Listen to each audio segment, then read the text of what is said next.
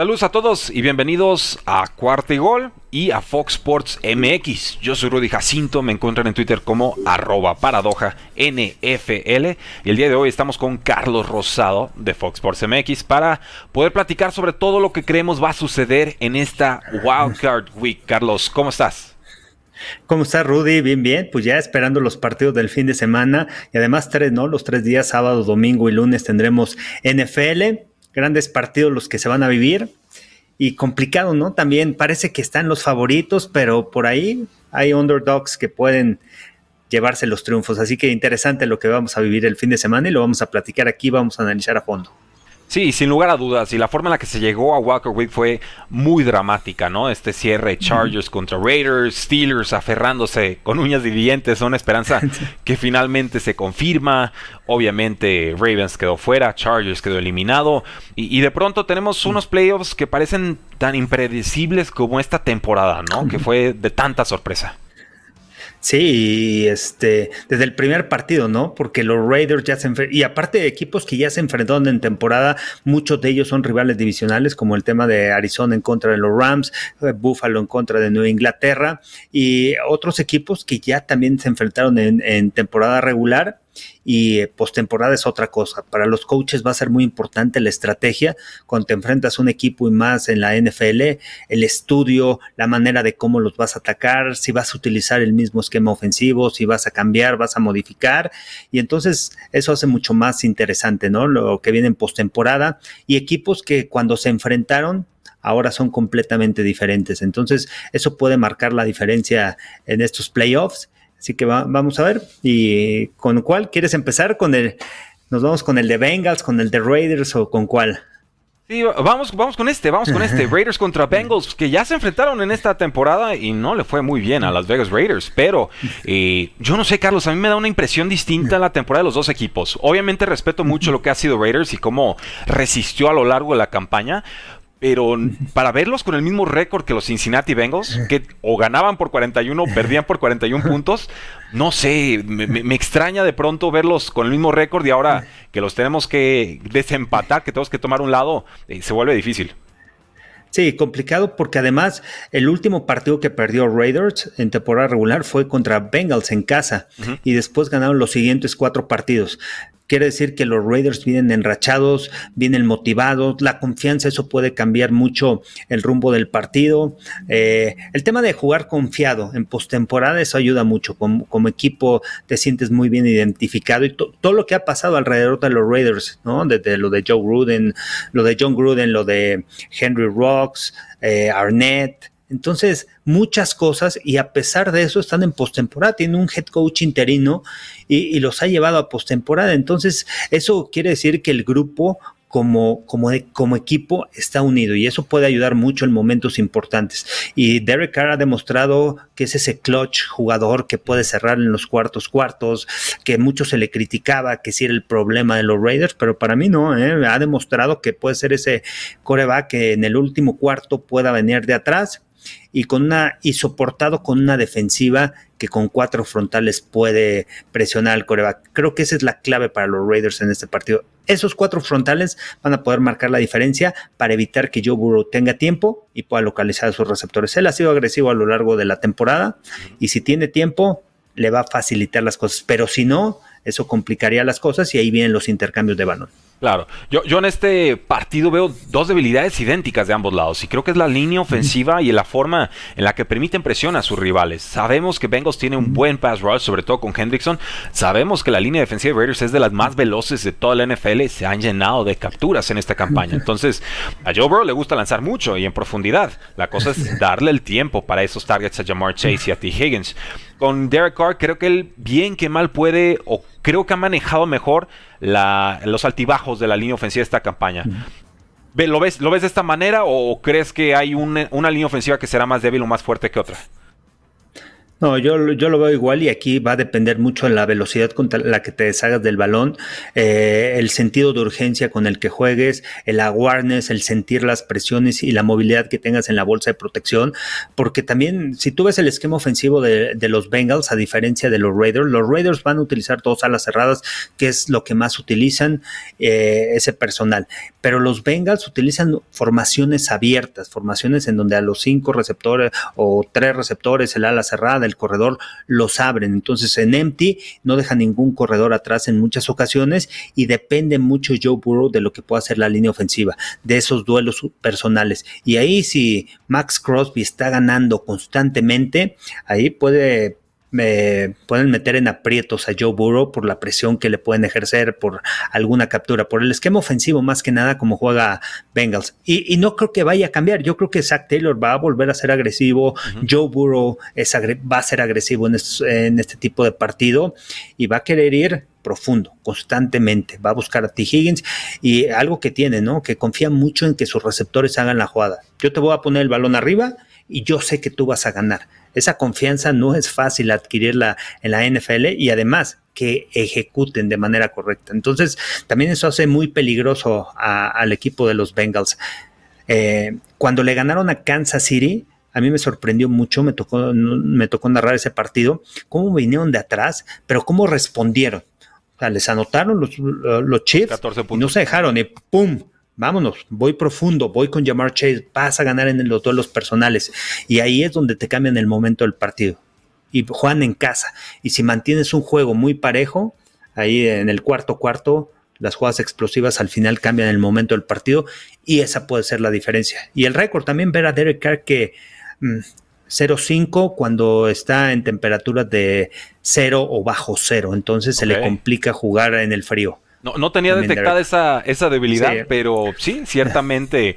Eh, no quiero decir que le da frío en el frío, pero eh, yo creo que el destino le, le debía una Derek Carr, porque ya había llegado postemporada, se rompe el pie y le apalean a Connor Cook contra los Denver Broncos. Me da gusto que vuelva a entrar pero el rival que le toca es muy, muy duro. Si nos metemos en los momios ahorita, Carlos, vemos a Bengals local y favorito por cinco puntos y medio. Esta línea abrió en seis y medio. Entonces el público apostador, según el, dinero que le mete, dice, ah, ah, no es un touchdown de diferencia entre los dos equipos, es menos. Si nos vamos específicamente al over-under, se están esperando 49 puntos, casi 50. Entonces es un partido que se estaría cayendo entre los 23, 26 puntos para cada lado, según las apuestas.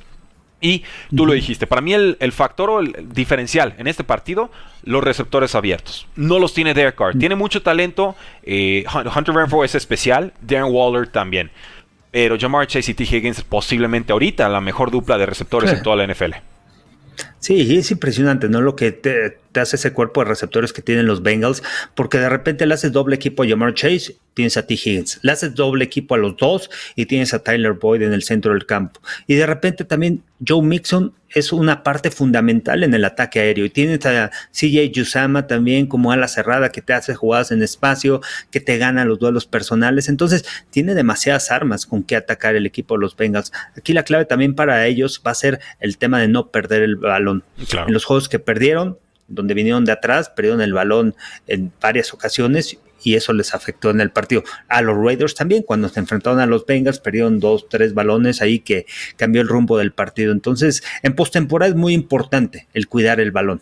Pero sí, sí, sí, si me voy al cuerpo de receptores, aunque está muy parejo, eh, yo creo que obviamente los Bengals están arriba. Eh, por el tema de Jamar Chase, ¿no? No, no solamente que pueda ir vertical, sino también que te pueda hacer jugadas en espacio. Un pasecito de 5 yardas te lo convierte en anotación. Lo ha demostrado en la campaña. Parece que va, parece que no tiene esa explosividad, pero nadie lo alcanza. Es impresionante. A mí, a mí realmente me impresiona. 21 años de edad. Eh, lo más difícil cuando llegas a la NFL es quitarte el press cuando el corner está a una yarda. Y Jamar Chase lo hace ver tan fácil.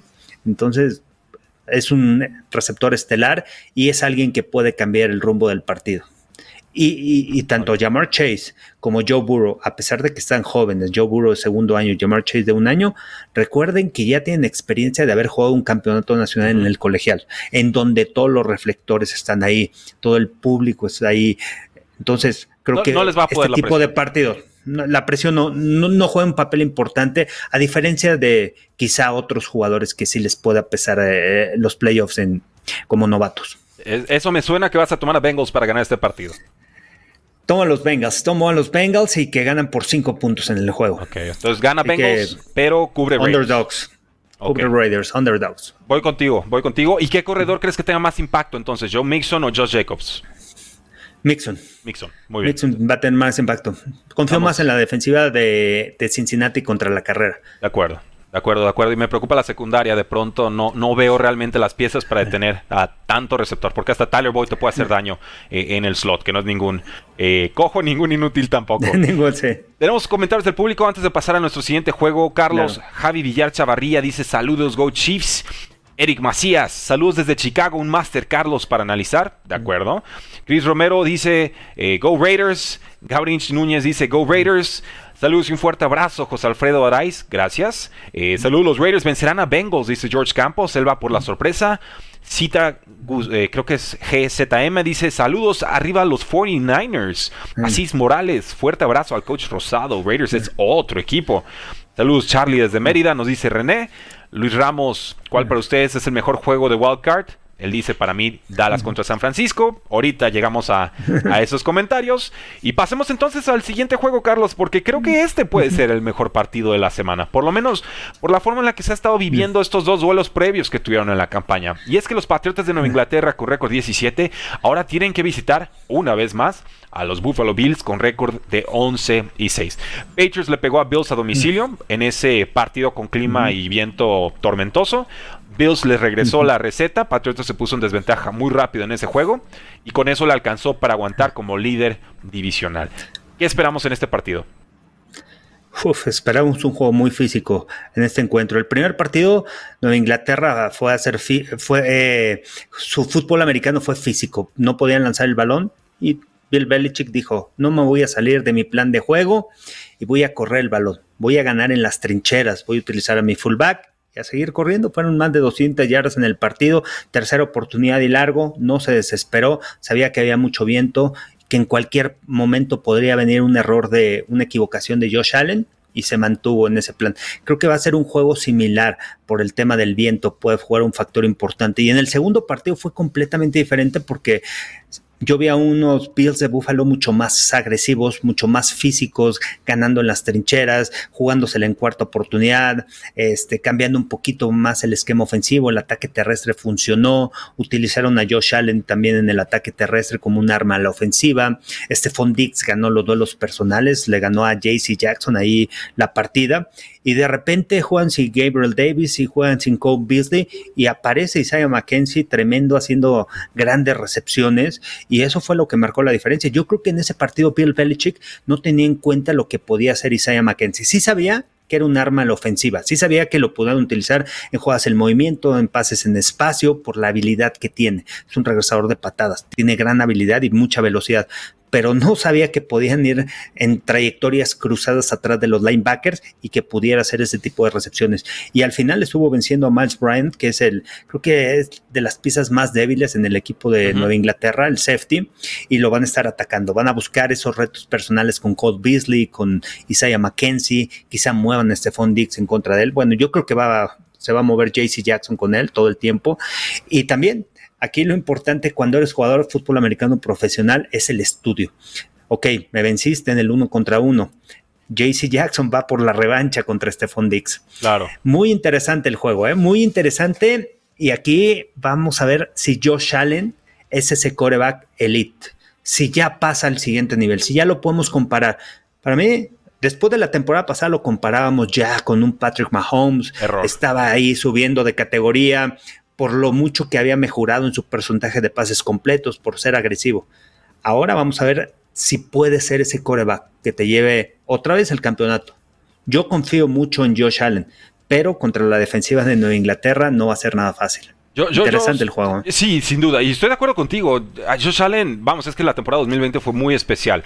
En 2021 vimos techos, pero también unos pisos muy preocupantes. Acuérdense, este equipo estuvo 7-6. Compone más o menos la temporada final de campaña. Le gana una vez a Patriots, se reparten los duelos de divisionales. Perfecto. Eh, Josh Allen este año no es el mismo del anterior. Y si hay viento y nieve, como se pronostica para este partido. Hay un 50% de probabilidad de precipitación de nieve. Yo creo que eso le juega a favor a los Patriotas de Nueva Inglaterra. Yo, yo en este equipo de Bills, sorprendentemente porque son locales, no lo veo como un equipo apto para jugar en los elementos. Sigo cuestionando su rudeza o su fisicalidad por momentos. Me parece que el punto más fuerte de esta defensiva de Bills es la secundaria. Eh, pero el punto débil es estos altibajos tan, tan graves que tiene de pronto eh, Josh Allen al ataque han encontrado un poquito de juego terrestre y ciertamente también Patriotas ha estado teniendo problemas con Mac Jones. No cierra fuerte la temporada Mac Jones, pero eh, la defensiva bien que mal eh, ahí está. Entonces, con todo esto, Carlos, ¿a quién tomas y por qué? Mira, tomo a los Bills de Buffalo, que no va a ser nada fácil. El juego de Patriotas es correr el balón. Digo, el tema de Patriotas es irte arriba en el marcador y no venir de atrás. En los partidos que han tenido que venir de atrás, de la semana pasada se fueron rápido en el primer cuarto con el pase que le interceptan a Mac Jones, se van abajo en el partido 14-0 contra la Colts, también se fueron abajo y ya no pudieron regresar. Para mí creo que la clave de Nueva Inglaterra es irte arriba en el marcador y poder controlar el partido. Y por otro lado, Josh Allen es un jugador que sí puede venir de atrás, que tiene esas cualidades físicas. Me voy a quedar con los Bills de Buffalo en este juego, ¿eh? me quedo con los, con los Bills.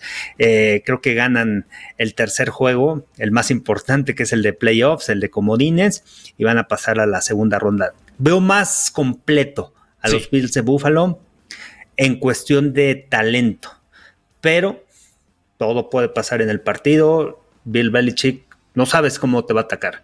Te puede atacar igual, es alguien e, e, impredecible. Ese es el tema, ¿no? Quieres que va a correr y pasa, crees que va a pasar y corre.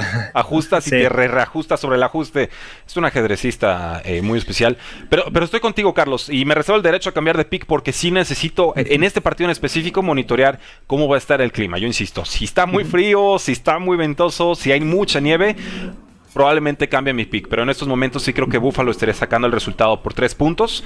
Eh, tenemos a Bills local y favorito por 4 puntos, un over-under de 44, o sea, no se espera un vendaval de, puntos de anotaciones en este partido. Creo que eso le juega a favor a los Patriotas. Creo que Bills se sentiría más cómodo en un partido de muchos, muchos puntos, pero... Veremos, veremos. Tigrillo Márquez cuestiona a Josh Allen, le gusta más Mac Jones, creo que lo dice en, broma, espero. Y bueno, pasamos entonces al siguiente duelo, Carlos, porque hay varios partidos más que analizar. Aquí ya terminamos con los de sábado. Llegamos a Filadelfia contra Buccaneers. Filadelfia récord 9-8 con Jalen Hurts. Buccaneers con récord 13-4, pero con bajas importantes al ataque. Sí, y bueno, les recuerdo, ¿no? Que estaremos en Fox Sports el sábado, tendremos el partido de los Bills contra Patriots y también tendremos el partido de los Eagles contra eh, los Bucaneros de Tampa Bay, que se enfrentan, ya se enfrentaron en la semana 6 estos equipos, pero vienen totalmente diferentes, ¿no? Es totalmente diferente lo que vamos a ver de las Águilas de Filadelfia un Jalen Hurts que yo lo he visto mucho más maduro. Me, va a tocar también ese partido transmitirlo. Ya hice ya estudié las Águilas de Filadelfia, estuve viendo video y las decisiones que ha tomado por la vía aérea. No quiero decir que te va a ganar por aire, sin embargo ha tomado mejores decisiones que como lo hacía eh, en la semana 6. Es un coreback que ha madurado mucho y están bien preparados las Águilas de Filadelfia, pero te enfrentas a un equipo que son los actuales campeones de la NFL, que regresan algunas piezas importantes, quizá vaya a jugar la Bonte David, regresa Shaquille Barrett, quizá Leonard Fournette también puede estar presente en el encuentro, y al final tienes a un Tom Brady que eleva totalmente el nivel del equipo que sabe cómo preparar también a una organización para, para, este tipo de, de encuentros, sabe lo que es estar en postemporada y al final jugadores jóvenes también los ha ayudado a elevar también su nivel. Grayson, que nunca había jugado en colegial y de repente lo ves, ya manto de 200 yardas en tres partidos. Este, Scotty Miller volvió a anotó la semana pasada después de que había regresado de una lesión. Entonces empiezan a aparecer piezas importantes, sin descartar que tienen la mejor línea ofensiva que hay en la NFL, que es la de, la de Tampa Bay. Realmente es impresionante lo que han hecho. Y, tienen dos grandes receptores. Uno es eh, Gronkowski y el otro es Mike Evans.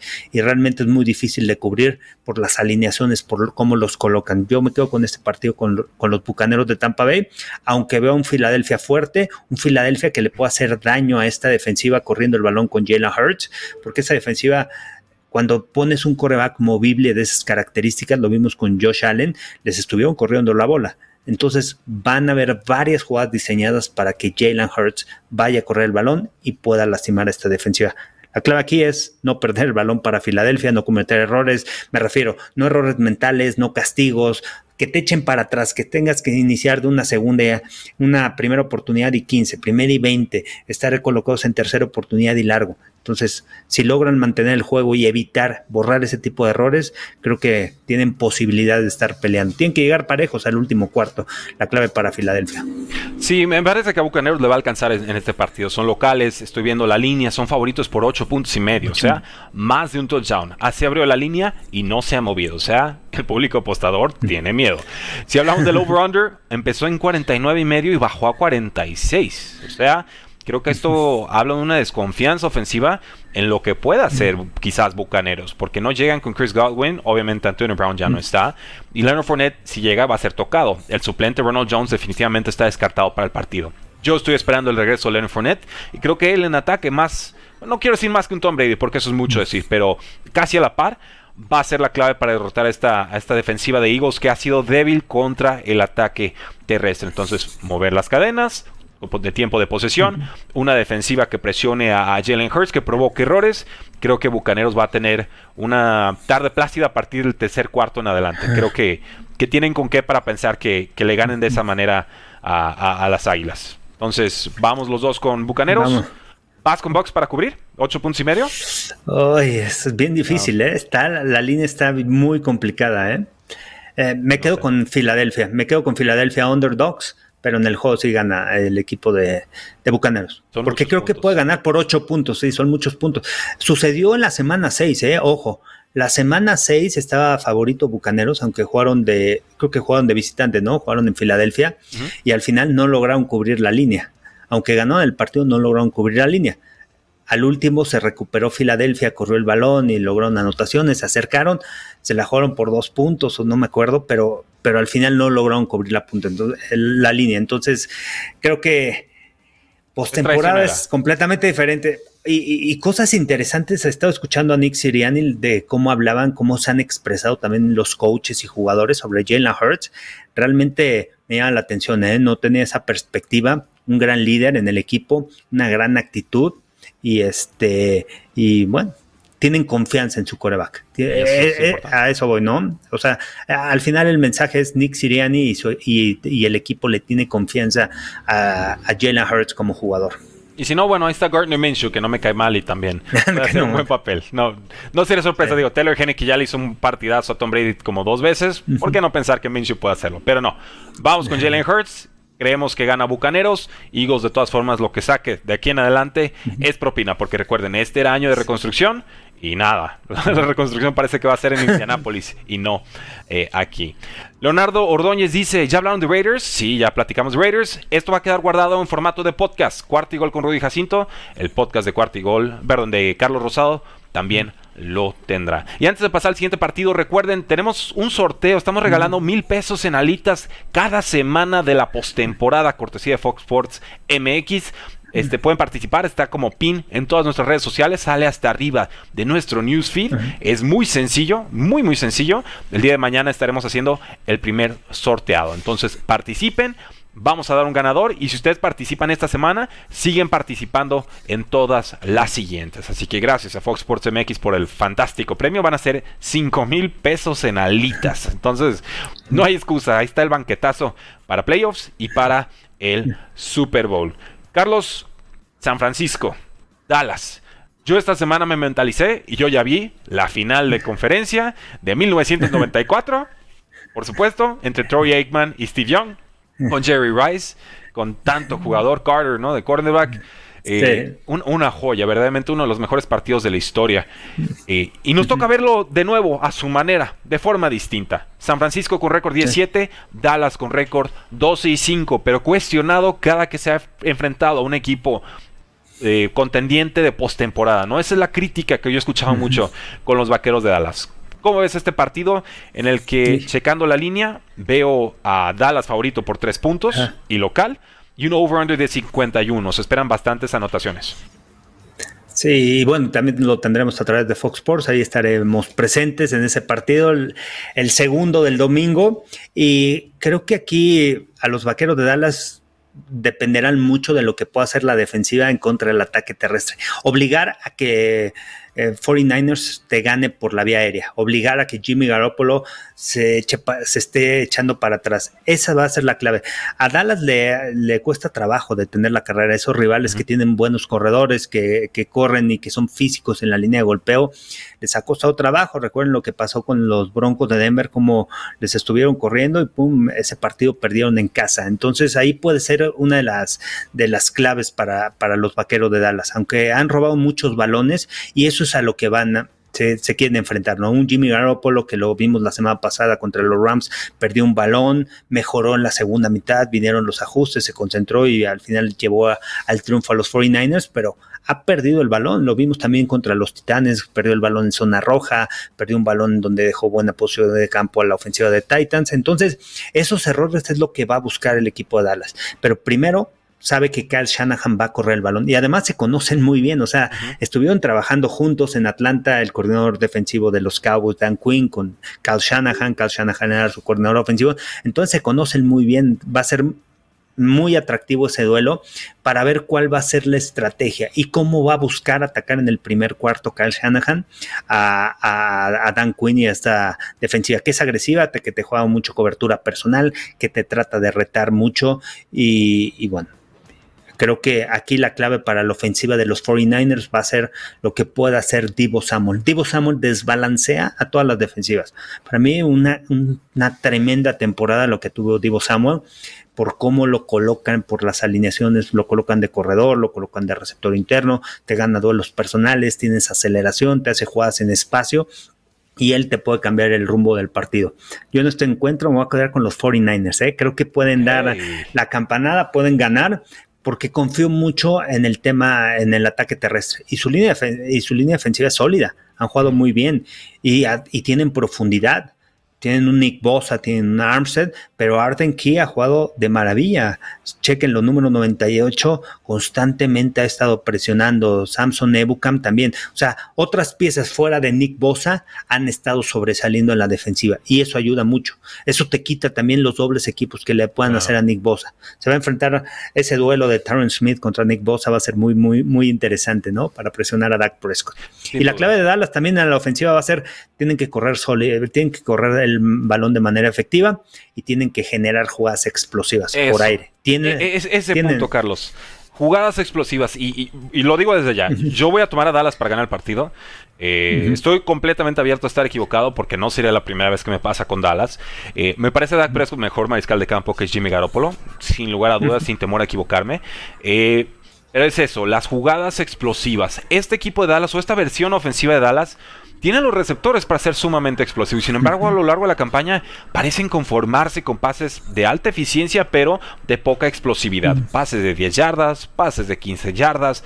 Tienes una Mari Cooper, tienes un CD Lamb. Michael Gallup no, ya se fue. Pero Cedric Wilson jugó para más de 100 yardas en la semana pasada. Entonces, en la medida en la que el coordinador ofensivo Kellen Moore esté dispuesto a atacar a la secundaria de San Francisco, que no me parece nada especial, en esa medida yo creo que Dallas estará adelante en el marcador y podrá imponer condiciones y podrá correr con mayor comodidad. Y entonces obligarían a Jimmy Garoppolo a estar pasando, que eso es lo que menos quisiera, creo yo, eh, Kyle Shanahan. Eh. Y entonces ahí sí, nos vamos con Randy Gregory, nos vamos con DeMarcus Lawrence, nos vamos con todo el pass rush y victoria para Dallas. Eso más o menos es el guion de juego que yo estoy calculando, pero insisto, esto depende de que realmente detecten la debilidad de San Francisco, que es la secundaria. Si atacan la secundaria con pases de 20 plus yardas, una y otra vez sin, temor, creo que Dallas ya tiene mitad del partido ganado. Sí, y va a ser muy interesante la, lo que, la creatividad de Kellen Moore para atacar este perímetro. Porque es la, como bien lo dices, es la debilidad y, y, si tú ves en retos personales, si puedes atacar a Josh Gordon, digo a Josh Norman, que es el corner de, de San Francisco, Ambry Thomas, que aunque interceptó la semana pasada, pero es al final un novato, tampoco tiene experiencia, entonces vas a poner a tus mejores jugadores en la mejor alineación para poder atacar a este perímetro. Y ahí, y ahí eh, mucha de, mucho juega, mucho el papel que juega Kellen Moore en esta ofensiva para ser creativo y para colocarlos en la mejor posición y que puedan destacar va a ser muy interesante. Pero tienen armas, ¿eh? Oh, armas. O sea, lo que hace sí Lamb en espacio, cómo ha mejorado en sus rutas, la separación que logra ganar. A Mari Cooper ni se diga, también corre unas grandes rutas. Eh, Cedric Wilson ha crecido mucho para el Tyrant, sí, Dalton Schultz ha crecido muchísimo y Blake Jarwin ya regresó. Entonces, bueno, creo que el equipo de los Cabos tiene, tiene con qué, tiene armas, ¿eh? Y en roster ve un equipo talentoso. Eh, y ojo, que si ganan este partido, ¿eh? Duda, Cuidado. Sí, no, van a asustar a todos porque nos están diciendo en comentarios. Eh, Dallas 6-5 contra equipos que no son NFC East. San Francisco barrió a los Rams y le ganó a Bengals. Dak Prescott de local no pasa profundo nunca, nos dice Humberto Torres. Eh, puntos muy, muy válidos, ¿cómo no? Ricardo de León nos dice, voy con Cowboys, tienen más variedad ofensiva. Por aire, quizás por tierra no. Eh, por fin Cowboys va a jugar contra un equipo de verdad.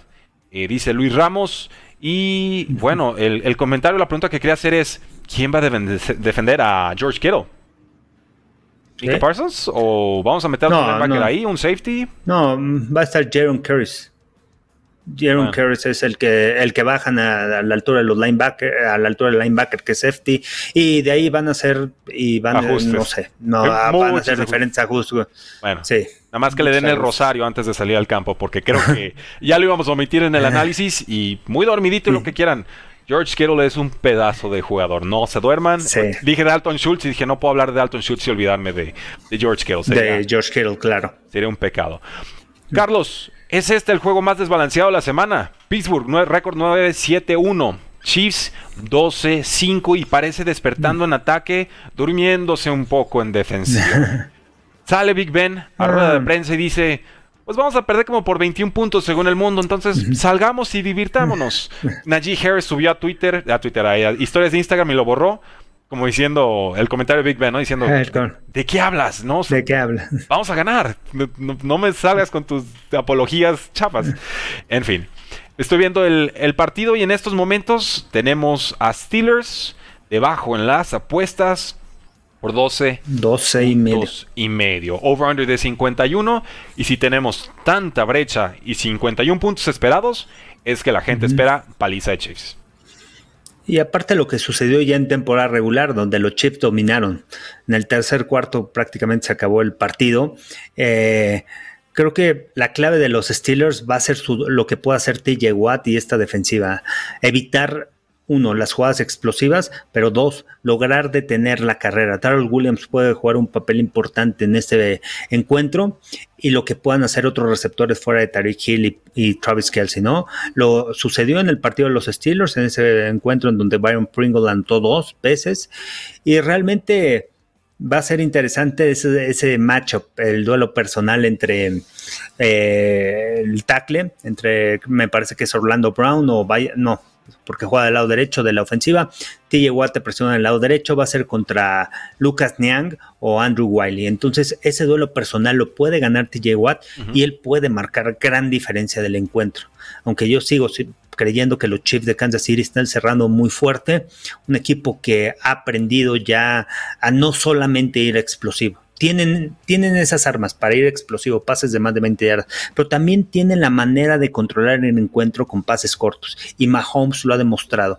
Lo demostró en la segunda parte de la temporada, donde vino los ajustes y ya no arriesga el balón. Pases cortitos y en espacio.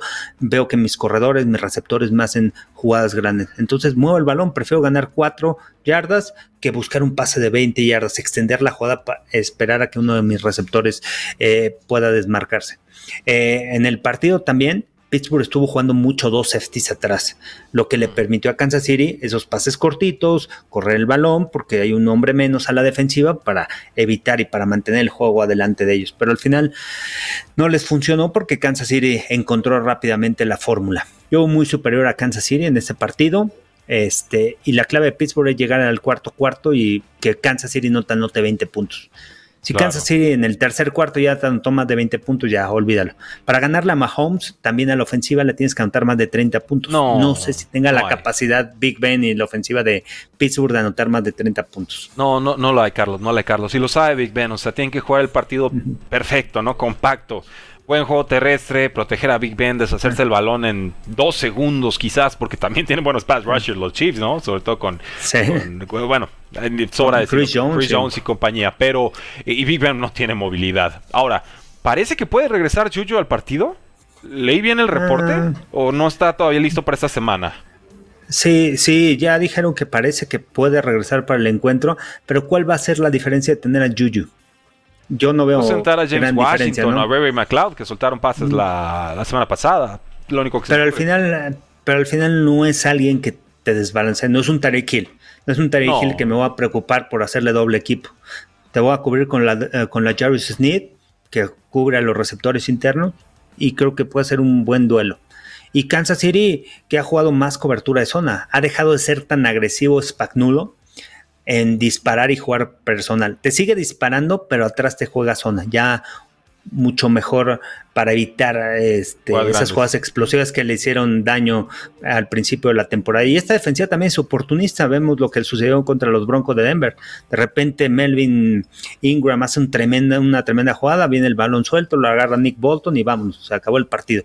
Y eso es la experiencia que tiene también Kansas City en postemporada, ¿no? Eh, que, que la defensiva ayude también a Patrick Mahomes y que juegue fútbol americano complementario con un balón suelto, con una captura y de ahí venga un pase interceptado o obligar al rival a despejar. Entonces, yo veo muy superior a Kansas City.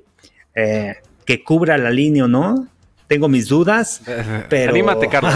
El análisis, todo lo que dijiste de análisis me van a cubrir. Entonces, van a cubrir la línea. Ok, Yo también creo, que cubre. Es, que se siente feo porque es una falta de respeto a una franquicia histórica. La realidad es que entraron tropezando y ellos mismos lo saben. Yo estoy en un par de grupos de Steelers y son los primeros en aceptar que quizás este no es el mejor año, ¿no? Oye, pero qué trabajo hace Tomlin, ¿eh? Sí. Realmente es de llamarse la atención el head coach que es. Muchos lo criticaban ya, se necesita irse de los Steelers.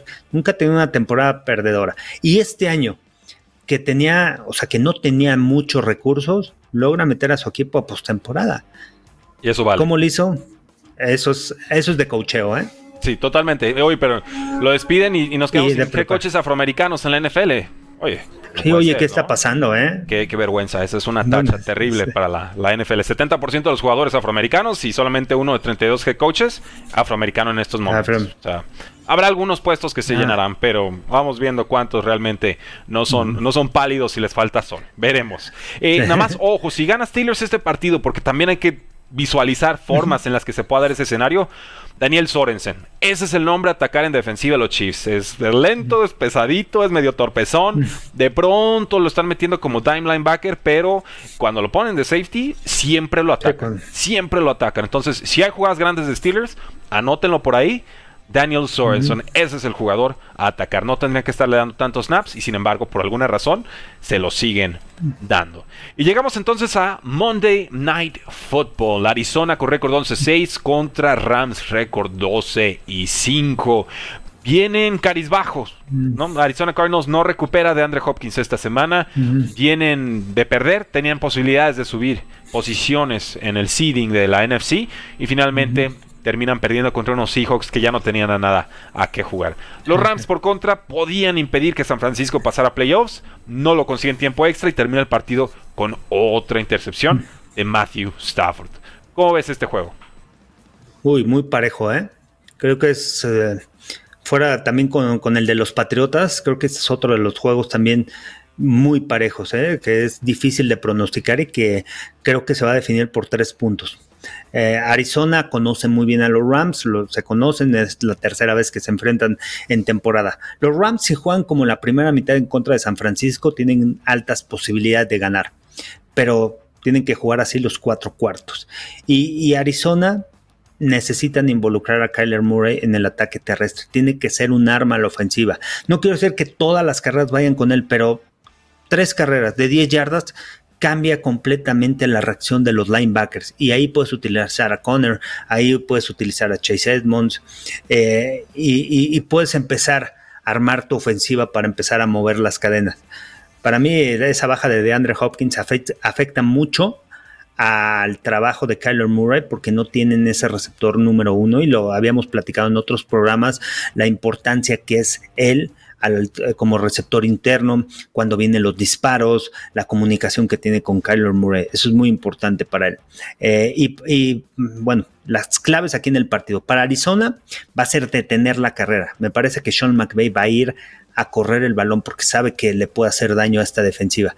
Si logra detener la carrera, por ahí oblígame a que Matthew Stafford, que es un buen coreback, pero luego se presiona y entrega mucho el balón, pueden venir las equivocaciones. El regreso de JJ Watt va a ser importante, no sé cuánto vaya a jugar, si va a jugar, ya entrenó con el equipo, pero hasta dónde vaya a jugar. Pero su regreso es muy importante para el tema terrestre y para la energía, para la energía de la defensiva. Eh, yo veo en papel, veo superior a los Rams, de acuerdo. pero va a ser un partido parejo superior como para cubrir los, cuatro puntos que son favoritos los Rams eh, locales. ¿La localidad te vale dos puntos normalmente? Mm, no, yo me quedaría con tres puntos ¿eh? en el juego. Eh, o sea que me voy con Arizona como underdogs y en el juego si ganan los Rams. Ok, vamos, vamos igualito entonces, Rams para ganar. Arizona para cubrir la línea, tenemos un over-under de 49 y medio, eh, es playoffs, aquí de pronto los partidos aprietan mucho, pero estas ofensivas tendrían que dar más de 50 puntos, veremos si es cierto. Eh, cuidado Matthew Stafford, ¿no? Cuidado con esas entregas de balón en su propia zona roja, porque eso es lo que realmente le ha roto la espalda al equipo entra a la defensiva en una situación muy comprometida. O es un pick six que obviamente rompe el juego por completo. Matthew Stafford, líder en pick sixes esta campaña. Entonces, tranquilo, sereno. Si no conseguimos mover el balón en la primera serie ofensiva, no te me vuelvas loco. Tenemos más, tenemos con qué. Creo que debe de ganar Rams. Y Arizona sería un one and done. Por la forma en la que cerraron la campaña. Rams ha estado también con, como ranqueante, pero creo que Arizona realmente ya trae una cojera muy, muy severa. Veremos. Nos dicen, eh, ¿ya hablaron de mis Bills? Sí, Gabriela, hablamos de ellos el segundo partido del día de hoy. El programa queda guardado como video y también lo vamos a subir a nuestros respectivos podcasts. Em, está feliz Luis Ramos de haber llegado por un wildcard con Big Ben. Eso lo, lo, deja muy contento. Alexander Del Piero nos dice: Me quedé con un comentario de un reportero sobre Kansas. Dice que es un equipo de primer nivel, pero al llegar a zona roja es como todos los demás. ¿Compartes esa impresión de que Kansas en zona roja es promedio? Bajo, bajó esta temporada en comparación de las otras, pero confío en la creatividad que tiene Eric Bienemy y que tiene Andy Reid para cambiar el chip. Tienen experiencia de playoffs y, y, creo que van a ser contundentes ahí dentro de la yarda 20, dentro de la yarda 25. De acuerdo. Carlos, pues ahí está. Tenemos básicamente nuestro análisis de, todo lo que sucederá en Walker Week. Recuerden que en la AFC descansan los Titans, en la NFC descansan los Packers. Y bueno, breve resumen. Los dos nos fuimos con los Buffalo Bills. Los dos nos fuimos con los Cincinnati Bengals. Los dos nos fuimos con Tampa Bay. Tú vas a San Francisco, yo voy con los Vaqueros de Dallas. Los dos fuimos con Chiefs y los dos fuimos con los Ángeles Rams. Si están de acuerdo o no están de acuerdo, háganos saber ahí en la casilla de comentarios. Suscríbanse a nuestros podcasts. Carlos, ¿cómo te podemos encontrar en redes sociales? En redes sociales, arroba Carlos Rosado V. Estoy en Instagram, en TikTok y en Twitter. Facebook Carlos Rosado 15 y YouTube Carlos Rosado Sports. Y bueno, estaré en las transmisiones. En las transmisiones los invito a que las sigan a través de Fox Sports. El sábado tendremos el juego de Bills en contra de Patriots y el domingo tendremos dos encuentros, el de Eagles en contra de Buccaneers y el de 49ers en contra de Cowboys. Así que síganos a través de Fox Sports. Ahí estaré presente en estos partidos. Fox Impacto NFL previo, tendremos una previa antes de los encuentros. Ahí está. Si quieren disfrutar más y aprender mejor con la NFL, Carlos Rosado, Fox Sports. Vamos aprovechando. Yo soy Rudy Jacinto, a mí me encuentran en Twitter como arroba paradoja NFL. Gracias por habernos acompañado. Disfruten el Walker Week, disfruten el inicio de los playoffs de la NFL, porque la NFL no termina y nosotros tampoco. Cuarto y gol.